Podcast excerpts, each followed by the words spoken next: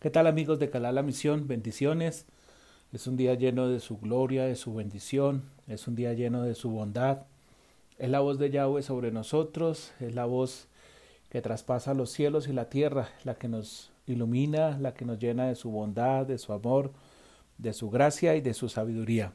Estamos comenzando una nueva parashó esta semana, estamos comenzando con la parashó Bereshit, pero quiero centrarme un poco en la haptará que ella trae que está en el, en el Sefer de Yeshiyahu, Isaías 42, paso 5, dice, así dice el Yahweh, quien crea los cielos y los establece, quien extiende la tierra en todo cuanto en, con todo cuanto crece en ella, quien da un alma a la gente que sobre ella vive y un espíritu a los seres que caminan por ella. Yo soy Yahweh, te llamé en rectitud, Tomé tu mano, te protegí y te señalé para llevar el pacto hacia el pacto para hacer luz de las naciones, para que abras los ojos de los ciegos, para que saques al prisionero de su reclusión, a los moradores de la oscuridad de la prisión. Yo soy Yahweh, ese es mi nombre. Mi gloria no la daré a otro, ni mi alabanza a los ídolos. Yo sé que estamos pasando por tiempos muy difíciles en nuestro país, y en especial en nuestro pueblo, en Jerusalén. Pero cuando miro el principio, cuando miro la, la Torah con lo que comienza, y cuando miro esta Haptará que abre esta Torah, que abre esta, esta parashá en este tiempo, que, que abre el libro que por tradiciones de generación en generación hemos ha sido el comienzo de los primeros versículos, de los primeros pasud que tiene la escritura, me llama algo poderosamente la atención en esta parte y es, ¿quién soy yo? Dice la palabra que el que habla no es otro, sino el que crea los cielos y los establece, y quien extiende la tierra con todo cuanto en ella crece. El que habla es el dueño del universo, es el amo del universo, al que estoy seguro, y como decimos siempre, metería las manos al fuego, creyendo que a él no se le ha escapado nada, absolutamente nada extendió la tierra y todo cuanto crece en ella, extendió los cielos y todo cuanto están establecidos en ella. Pero lo más hermoso que dice acá es que dice que da un alma a la gente que sobre ella vive, una neshama sobre la gente que sobre ella vive y un espíritu, un rúa a los que caminan por ella. Y sigue la exclamación que dice, yo soy Yahweh.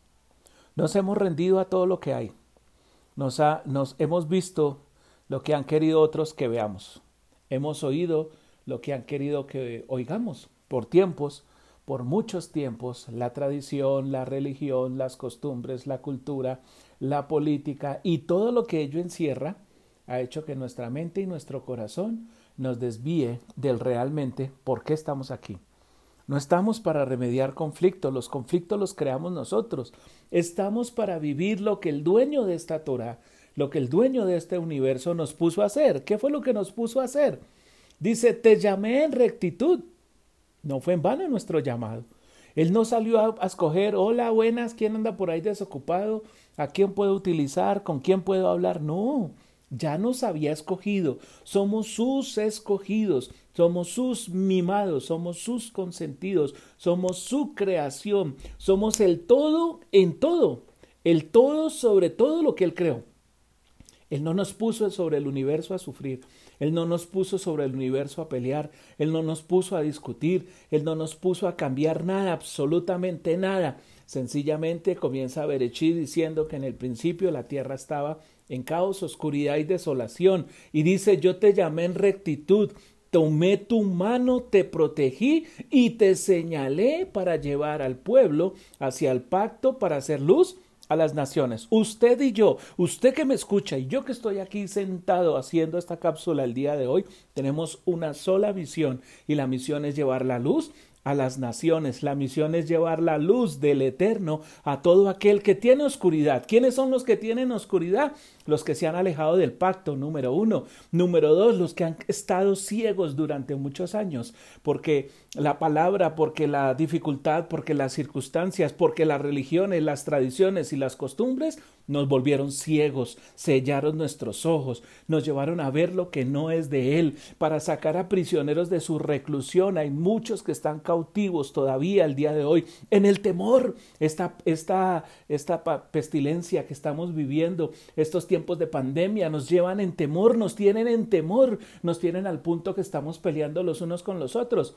No voy a entrar a defender el conflicto del Medio Oriente, pero para mí muchos de nosotros estamos peleando entre nosotros y no lo sabemos. Como nosotros cuando hermanos como hermanos nos peleamos los unos a los otros y no nos damos cuenta que estamos peleando con el hermano que lleva la misma sangre que yo tengo.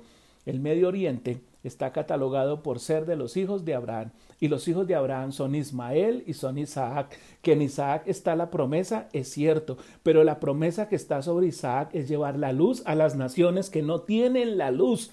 Y allí estamos, y allí somos. Cada vez que vemos como ese 10% que no pueden que de misiles que no se pueden destruir en, en, el aire, nuestro Eterno hace que se destruyan llegando a la tierra para mostrarnos de que Él es el que nos protege, de que como en los tiempos de Jeroboán y como los tiempos de Roboán, cuando entre ellos se peleaban por quién gobernaba el reino del norte o el reino del sur, dice la palabra que Él hizo hablar a los jóvenes para que los jóvenes les mostraran a los viejos, a nosotros los viejos, de que estábamos también equivocados, que no éramos ni los jóvenes ni los viejos, sino que era Él Dice, yo soy Yahweh. Era Él el que iba a remediar el conflicto. Era Él el que iba a sacarnos de esa oscuridad. Era Él el que iba a sacarnos de esa prisión. Era Él el que iba a hacer que realmente nosotros fuésemos luz a las naciones y que abriésemos los ojos a los ciegos. Dice, yo soy Yahweh, este es mi nombre, mi gloria no la daré a otro, ni mi alabanza